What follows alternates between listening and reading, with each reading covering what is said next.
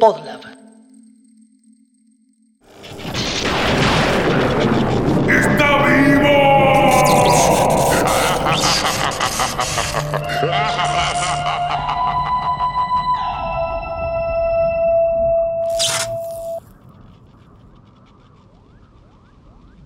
Bienvenidos, esto es Está Vivo, un podcast donde jugamos a ser científicos sonoros, armamos y desarmamos piezas de la cultura pop para ensamblarlas en un nuevo monstruo. Un monstruo que puede tener cualquier forma, cualquier tamaño, hasta puede ser invisible, puede ser un misterio. Mi nombre es Jere Yo soy Bel. Yo soy Juancho. Yo soy Delphi. Fiorella. y hoy tenemos el lujo de tener a Fio Sargenti Hola, ¿qué tal? como nuestra nueva científica invitada para armar el monstruo del fin del mundo. El fin de los tiempos, juicio final o fin del mundo es una hipotética situación en la que un evento podría causar la destrucción de la especie humana. Varias mentes poderosas han imaginado diversos escenarios, desde la rebelión de las máquinas hasta el extravío del anticristo. Que Sarah Connor nos acompañe.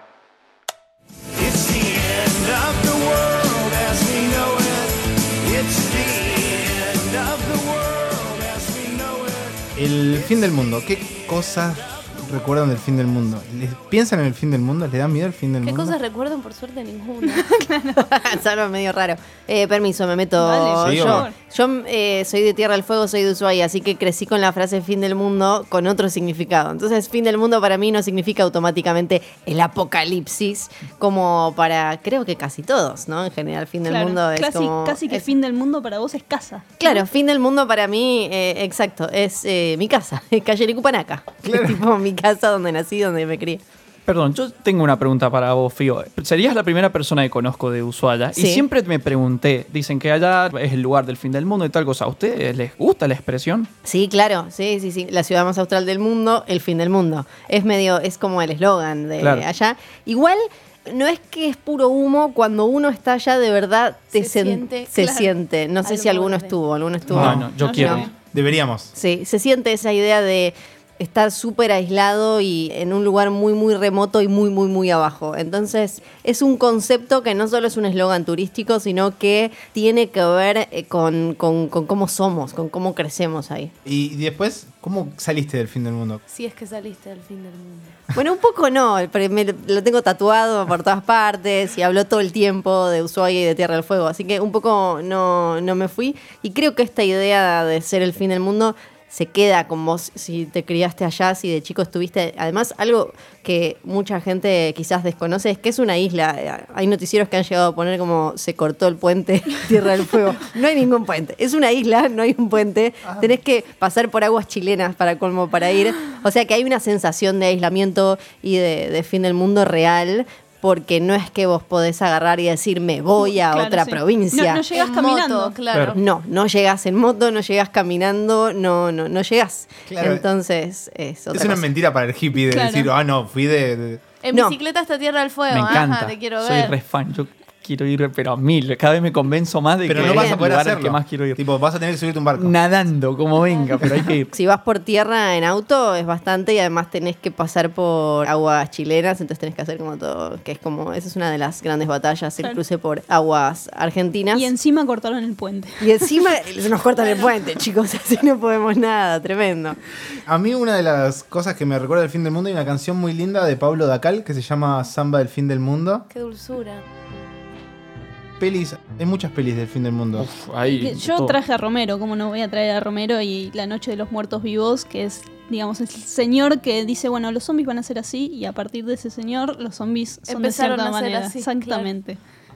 Bueno, la expresión obviamente del fin del mundo, hablando de Ushuaia, hablando de todos estos lados, obviamente vino justamente por el hecho de que los exploradores europeos cuando llegaron acá fueron encontrando todo eso y creyeron que esa desolación de paisaje era como el fin del mundo. Pero para mí el nombre real de cuando se configura a nivel internacional es con Julio Verne, el faro del fin del mundo, uno de sus, si no me equivoco, últimos cuentos porque lo termina su hijo. Bueno, Darwin estuvo en Tierra del Fuego y hay mucha gente que tampoco lo sabe a eso. No, Sí. es, es uno de esos datos que... Datazo. Sí. Sí, Está sí, sí, sí. conquistado por un montón de el Día del gente. Padre en la mesa, lo comparto. Yo pensaba en eh, Último Bondi a Finisterre, que es el octavo disco de Patricio Rey y sus redonditos de ricota. Y el Cabo de Finisterre en Galicia, en, en España, en La Coruña, es también uno de los lugares. De hecho, Finisterre significa final de la Tierra. Eh, también Ah, como medio considerado por los romanos como, bueno, se terminó acá todo porque era mar, mar, mar, mar, mar, mar. Me encantó Eh. Finisterre. ¿Creen que sobrevivirían a, una- a un fin del mundo? Yo re no. Soy la, la primera en Vos sos caer. tipo, re la fuerte, primera en muy caer. debilucha.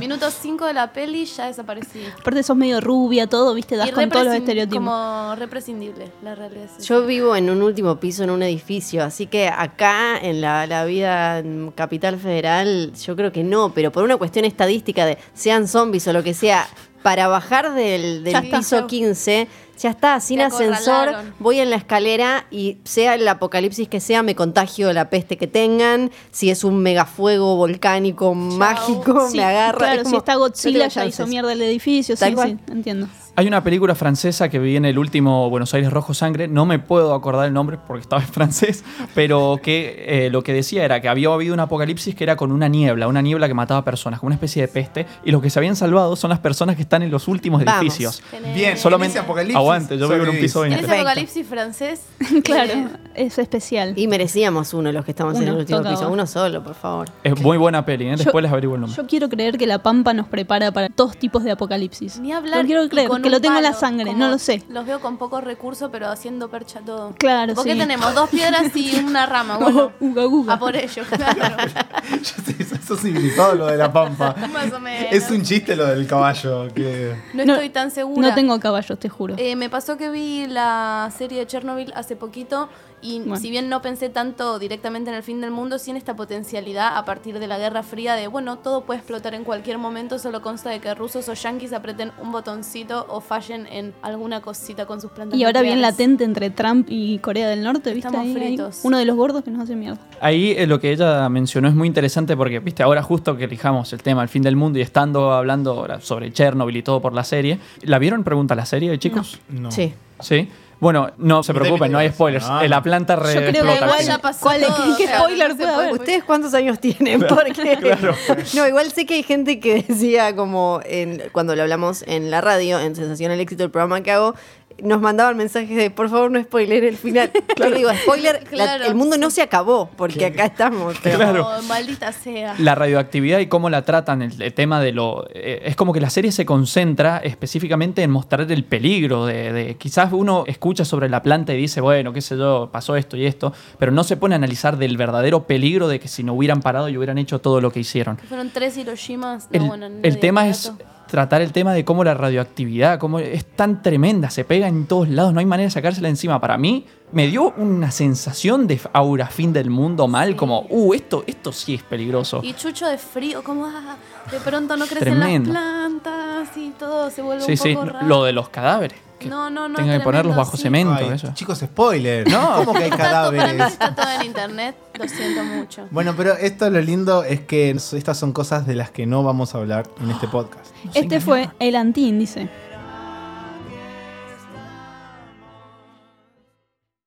Sí, escucharon bien. No vamos a hablar de nada de lo que acabamos de mencionar, porque nuestros monstruos son improbables, extraños y excéntricos.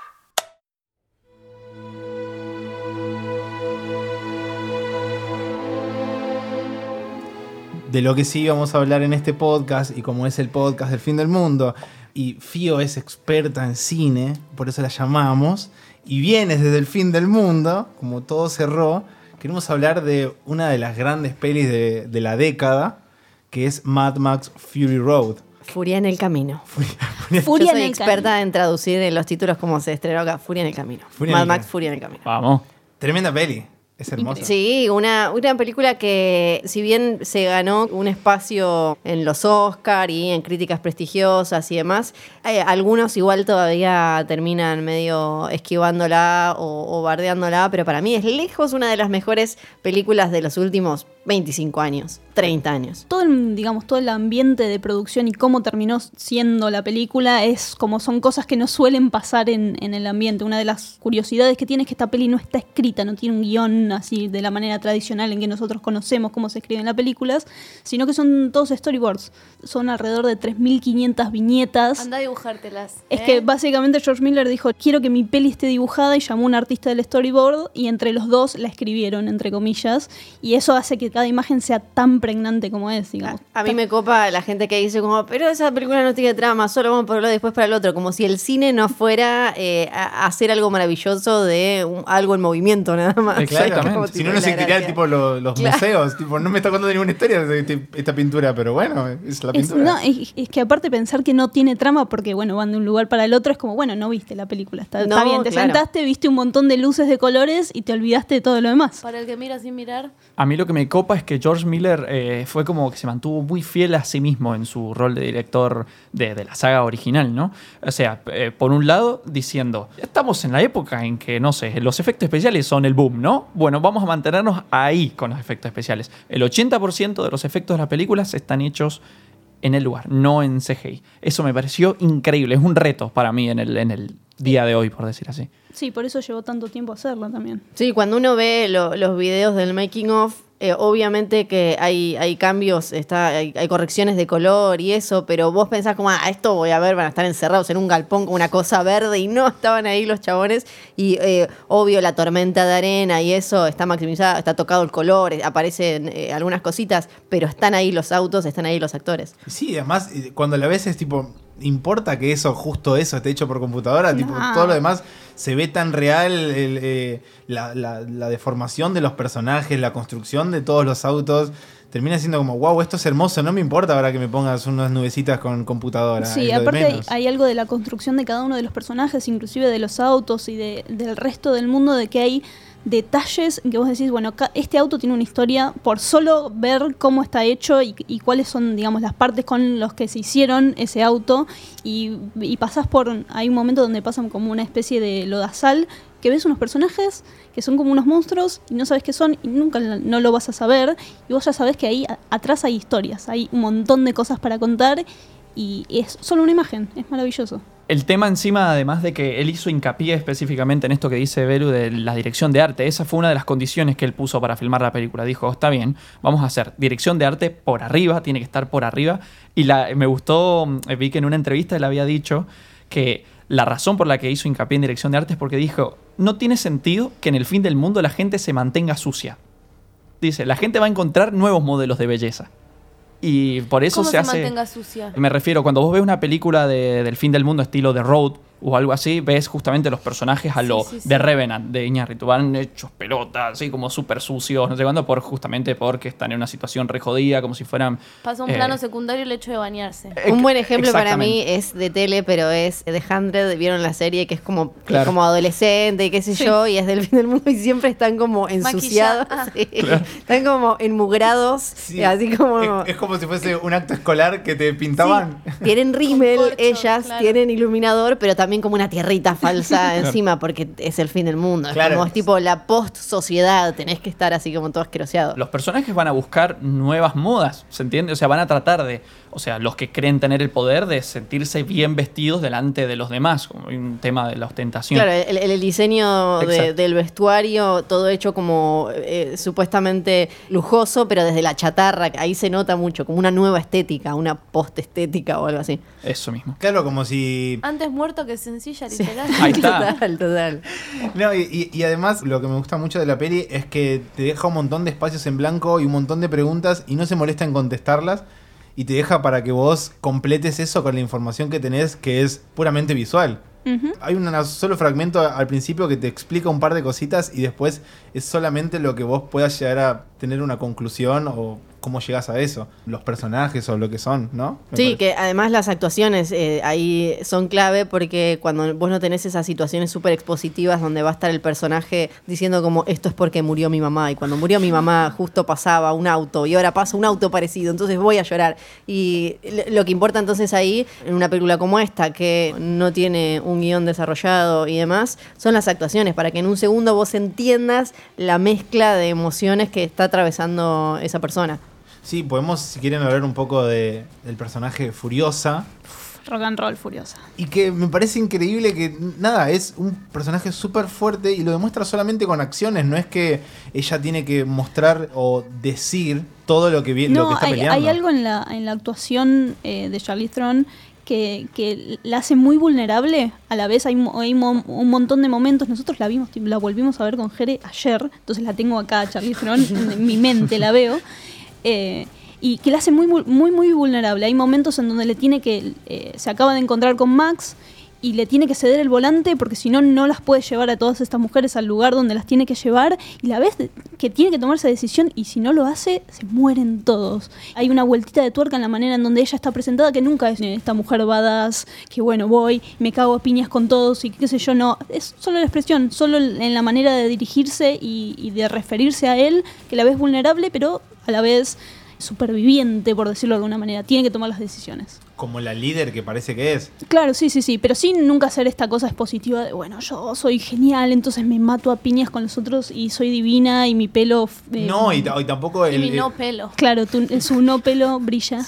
No, y tampoco decir, no, yo quiero rescatar a estas mujeres que están oprimidas. No, te lo muestra y eso me parece como súper inteligente que hace la película. Sí, sí, sí, está lejos de la tesis de sociología escrita, por decirlo de alguna Sí, manera. y también creo la, lo que pone la película, las diferentes formas que tiene una mujer de ser fuerte sin casarse con una y anular a la otra. Como, no sé, pienso en James Cameron diciendo que Gal Gadot como la Mujer Maravilla estaba demasiado coqueta y arreglada y demás, porque él cree que la mujer fuerte es la mujer masculinizada. Es su Ripley en Aliens, es Sarah Connor, o sea, una mujer que está, está como, tiene los brazos de, muy de gimnasio y está vestida con ropa que parece salida de un militar, chabón. sí, Exacto, son como soldadas. Sí, tipo, le cortaron las mangas Sí, al- sí. a Sí. Arnold Schwarzenegger y se lo pusieron a Sí, Según entonces- Cameron deberían tener barba. Sí. Sí, básicamente, como eso. Entonces acá la tenemos a ella con su no pelo, a, a Furiosa, y después las tenemos a las otras que son igual de potentes todas y vienen a representar como los cánones de belleza y la cuestión hegemónica de lo que tiene que ser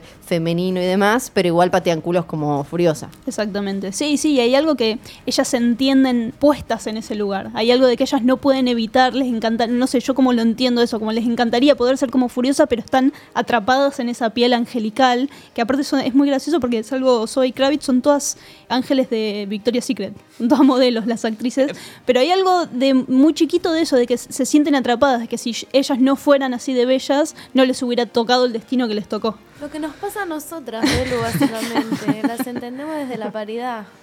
La expresión Ángel me pareció muy adecuada porque cuando las ves a esos personajes entre tanto desastre y tanta cosa, da esa impresión, ¿no? Decís, eh, ¿qué es esto? Es un ángel en el medio del desierto y sin embargo está buenísimo eso de que Es que- es Que como... sí, pero un ángel bardero. Creo que eso hay como una cuestión muy de, de mitología griega en toda eh, Mad Max eh, Furia en el Camino y que ahí aparece eso como mujeres que se ven como si fueran bajadas del mismísimo Olimpo que solo están para ser bellas como ninfas o algo así y de golpe como tácate, te la reponen. Me, me parece que hay algo y esa cosa también como de en el medio de la guerra ellas con sus vestidos etéreos y demás que también lo veo como muy mitología griega, no digo romana porque los romanos como que la chorearon a la griega y todo eso, pero... No te bancamos nada, Roma.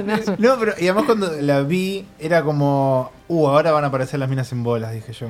Como- ¡Qué bueno! No, no, pero fue como, aparece como esa imagen de repente ilu- y súper iluminada y ella bañándose y dije, esto va a ser algo súper sexualizado y, oh, qué, qué fiaca que sea esta la película.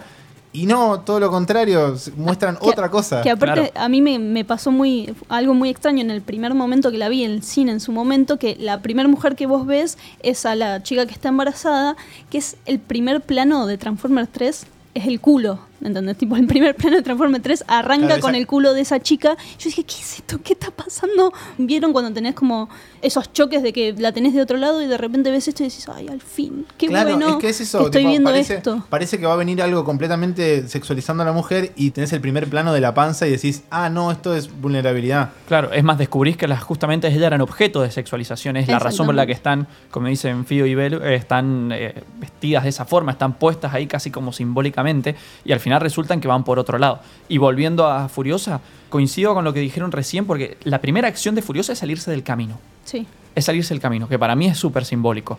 Y de ahí en adelante ella no es que está en plan, sí, vamos a salvar el mundo, sino que está como hasta improvisando, se podría decir, en el medio del camino. Gracias, redundancias. Dioses de la ¿Qué redundancia. Kerouac? Ajá. Este, uh, palas. Este, bueno, la cuestión es que nada, el encuentro fortuito también con Max, que es así, héroe, guerrero del camino también, y cómo se van apoyando entre los dos está buenísimo eso. Me gusta que ninguno de los dos, eh, o sea, perdón, al revés. Que los dos sean necesarios para sacar vivos a todos los demás de ahí. Sí, y la relación entre ellas, para mí, hay algo que la película, mm, creo que sin querer, termina entendiendo súper bien, es como, eh, aún dejándolo a él eh, de lado, los vínculos entre ellas son como vínculos femeninos para mí súper bien entendidos porque no compiten y no, y no, no tienen esta cosa de como, ah, eh, no, no la vemos a Furiosa tratando de ser las otras o a las otras tratando de dejar de lado todo lo que son y ser Furiosa, sino ambas aprendiendo de la otra y potenciándose. Sí, se ven como más como una hermana mayor que como una madre furiosa. Y eso está Sí. buenísimo también. Y me pasó que en un momento como no quería saber la historia de, de Max. Como que está buenísimo que no lo nombren en ningún momento y la, la excusa para ver toda la historia de Furiosa. Sí, Termina- hay algo que hacen también magistralmente con Max, que él dice, bueno, yo era un policía, en algún momento sabes que algo pasó, que él no cumplió su rol de héroe, que falló de alguna manera, y lo ves, tipo, son dos imágenes, es- constantemente hay una nenita que se le aparece, y que la nenita nada, lo ve, lo mira y demás, pero es eso, vos sabés que a esa nenita le falló y que está marcado de por vida con tres momentos. Sí. Y eso te alcanza para llevarte durante toda la película y entender cómo es que funciona y por qué está marcado. Sí, sin necesitar al final un flashback que venga en blanco y negro con la nenita jugando con él, ella que se agacha maquita, para... ¿viste? En un lugar con césped. Puf, explosión de la Sí, cabeza. Y Sarah Connor ahí en la reja. Tienes que tener barba. Eh, ¿Esperabas esta peli cuando salió? O sea, ¿esperabas que iba a ser tan bomba la película? ¿O, No, o te sorprendió? No, me sorprendió, le tenía mucha fe. Me parece que igual también le, le pasó algo medio, eh, como decía recién, de casualidad, esto de que termine siendo tan coyuntural y que termine hablando tanto de- del movimiento feminista de casualidad. Que, hay, que haya varias películas a las que les pasó, incluso. Eh, por ejemplo, la última Halloween, vos en, entrevistás a- al director guionista, te dicen como a nosotros después nos dimos cuenta que tenía como toda, no sé si vieron la última Halloween, Sí. pero es como re de una mujer cuya vida estuvo siempre marcada por un tipo y de golpe la mina dice como, no, ahora voy a empezar. Y dicen, nos quedó medio de casualidad, así para mí a Mad Max, además de que es una gran película eh, sola, salga cuando salga, aunque la saques de la coyuntura, creo que le aportó muchísimo esto, que terminó revalorizándola y además mostrando un montón de cosas a la industria, como, bueno, una película con una protagonista mujer que no tiene, si bien está obviamente él, ella es la que quedó en la, en la cabeza de todos, con una franquicia que no está basada como, no es un personaje conocido, Mad Max sí, pero no, e- ella no era nadie y apareció de golpe. Entonces creo que todas esas cosas la hicieron un fenómeno súper particular que creo que sorprendió a todos. Me parece que vos podés decir, sí, yo la estaba esperando, pero lo que pasó, eh, creo que no, no se lo esperaba nadie. Sí, aparte George Miller venía a hacer de hacer las dos Happy Feet. son son Sí, esas sí, cosas sí. maravillosas que él hizo la dos de Babel Chanchito Valiente. Peliculones. Yo calculo que debe Yo ser la me mejor. acuerdo, es la del hotel. Sí. No sé. Babe, es Sí, la del hotel, La que parece la, el- la mona que habla. Sí, amo la del hotel. amo Muy la rara. Es que- Creo que me daba miedo. No, debería verla de vuelta. Porque era medio oscura. Es- Era medio Sí. triste y oscurísima. Igual, Sí, es imagínate, no si es el el, tipo era- que hizo Mad Max y medio oscura tiene que ser. Sí, bueno. Pero recontra noble. Obvio, como, como No, Mad- no saben la imagen que yo no he visto la peli, entonces no saben la imagen que estoy haciéndome en este momento. Ay, Me bueno. Estoy imaginando un chanchito en un auto, pero todo No, sucio así, lleno de arena y cosas. sí, No, sí. es- es- está muy bien, pero bueno, es bastante turbio. Eh, ¿Quieren que empecemos a armar Arma este monstruo. Dale, este monstruo. Fío, te contamos. Sí. Este, ah, tenemos esta gran pieza enorme que es Mad Max. Vamos a sacar varias cosas de la película o de lo que querramos de la película para armar un monstruo. ¿Alguien tiene una propuesta? A ver, Chan, Tiene chan. que tener ruedas. tiene que tener ruedas. Puede ser un faro. ¿Por qué un faro? Y porque estamos Ay, hablando fin del del- fin del El mundo. fin del mundo. claro. Puede, Puede ser un faro con ruedas. Es verdad, hay algo muy poético además de pensar como en el fin del mundo que no queda nada y necesitas como algún Una tipo guía. de guía. Guía. Bien, un faro, ruedas. Tiene que tener brazos, No, no, no tiene que tener brazos. Tiene que Arena tener un por lo brazo menos. metálico. un brazo metálico. Mugre Uno solo. seguro. Mugre seguro. No, No, no, no, no, chiste, chiste, chiste. un poquito. Limpia, limpia, limpia. Puede estar tapado, tipo como viste que Tom Hardy le tapan la cara en todas las Claro. películas. Puede estar un poquito tapado Sí. el faro, tipo Sí. la luz. Tipo que la luz salga como medio así como intermitente. ¿viste? Porque Sí, Siempre un muy- aparato que le bloquea algo. Sí. Y para mí igual tiene que tener algo medio Esto sería de Alien, pero algo medio fálico y medio tipo vulva por la represión sexual que hay en Mad Max. Me encanta. Y el, La puerta y el del faro cinturón de como- castidad. Entonces que haya una cosa medio geeker que vos la mires y digas como no entiendo bien si es un pene o es una vulva o es Para mí que entonces tiene que tener una gran puerta. fertilidades también. Entonces en el fin del mundo Porque no tipo, necesita- ya tenemos las dos ruedas, que bueno, dos ruedas y un faro es como eh, mega fálico. fálico. Ahí ya tenemos. Suficiente. La, la entrada al faro puede, puede tener forma así como de, de- de- de flor y de vulva. Mal. Sí, sí, Exactamente. eso iba a decir, para los que dibujan en el futuro, es decir, ponen las ruedas, toda la carrocería Sí. como una especie de aparato metálico cinto- cinturón de castidad, puerta eh, flor, yo se me ha ido la palabra, este, y nuestro... Vulva es la palabra, miedo. Sí, sí, miedo, vulva.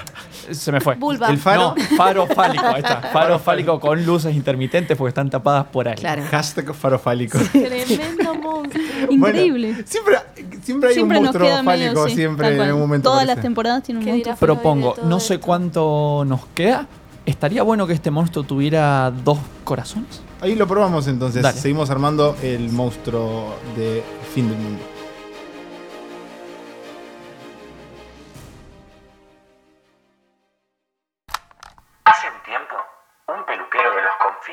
Buenos se definió a sí mismo como la perfección llevada a la cúspide.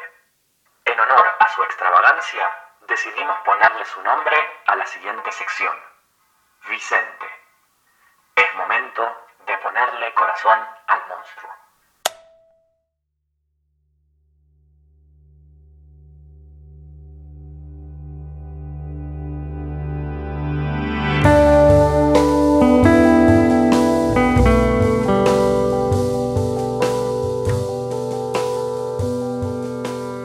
Para los que estén escuchando por primera vez, es Vicente, el corazón del monstruo. Se llama Vicente porque a uno de los chicos que estaba en la primera temporada fue una vez a una peluquería en, Sí. en Pilar.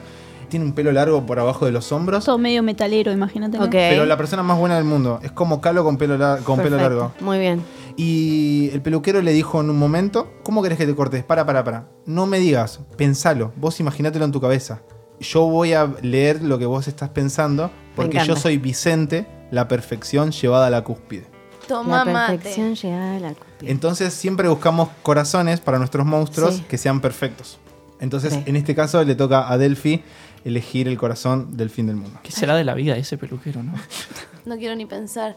Traje un cuento, en realidad no traje un cuento, pero me gustaría que el corazón tenga que ver con un cuento de Abelardo Castillo, que es un escritor argentino que nació en el 35 en San Pedro, en la ciudad costera. Hizo un montón de cosas, fue escritor, dramaturgo, dio muchísimos talleres de literatura y es muy bueno en, en lo que es enseñanza. Hay un libro espectacular que se llama Ser escritor, donde te tira como las máximas que para él son necesarias para, para hacer un buen laburo. Y tiene un cuento que es uno de mis cuentos preferidos en el mundo mundial, que se llama Conejo.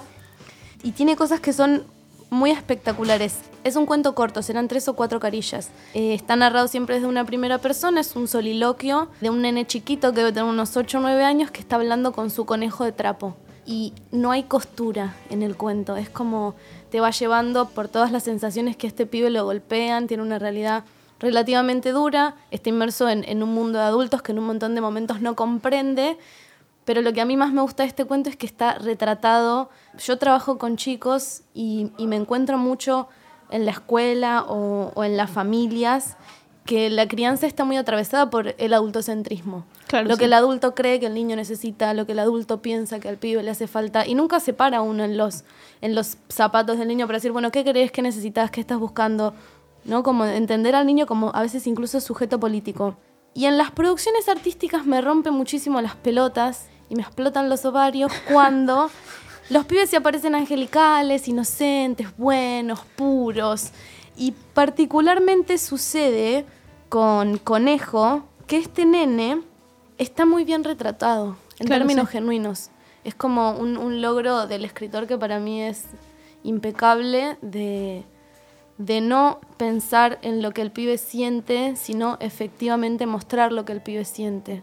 Así que pensaba que quizás sea un poco disruptivo para nuestro monstruo del fin del mundo, pero le pondré un corazón de trapo. No, Ay, me es, encanta. es re lindo. Fío. Sí. ¿Te animás a agregar y ser el primer monstruo con dos corazones? Sí, sí. Y pri- primero quiero decir que hay un libro de Neil Gaiman que me gusta mucho que se llama El océano al final del camino, no sé si lo leyeron.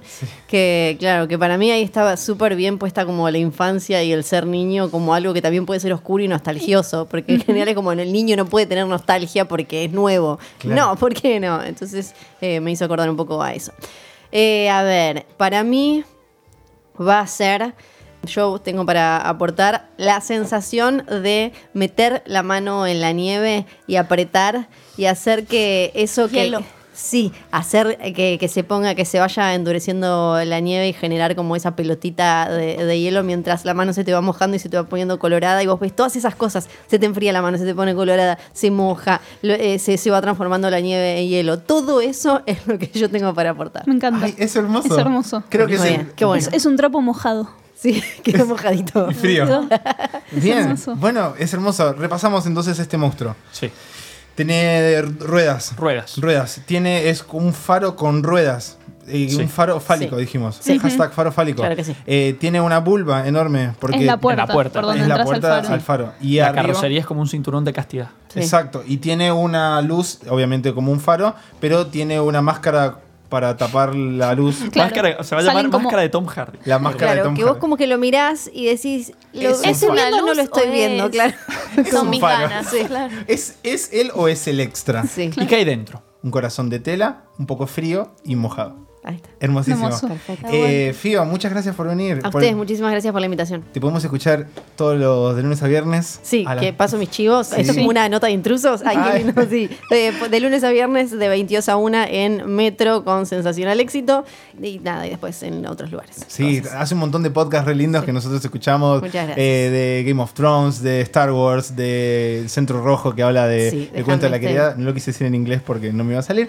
Eh, Si no, ella traduce. sí, sí. Así que la pueden encontrar, es arroba Fío Sargenti. Exactamente, en Mm. todas las redes. Pueden seguir a Podlab en arroba Podlab Media en todas las redes sociales. Pueden seguir a Está Vivo como arroba Está Vivo Podcast en todas las redes sociales. Este programa está editado por Lautaro Luna Day. Se grabó en Radio en Casa. Y todo el diseño gráfico hermoso de las redes sociales lo hizo arroba paulamaneiro.ilus. Mi nombre es Jere. Yo soy Bel. Yo soy Juancho. Yo soy Delphi. Y yo soy Fío. Y esto ha sido Está Vivo Podcast. Y armamos el monstruo del fin del mundo. Chau. ¡Está vivo!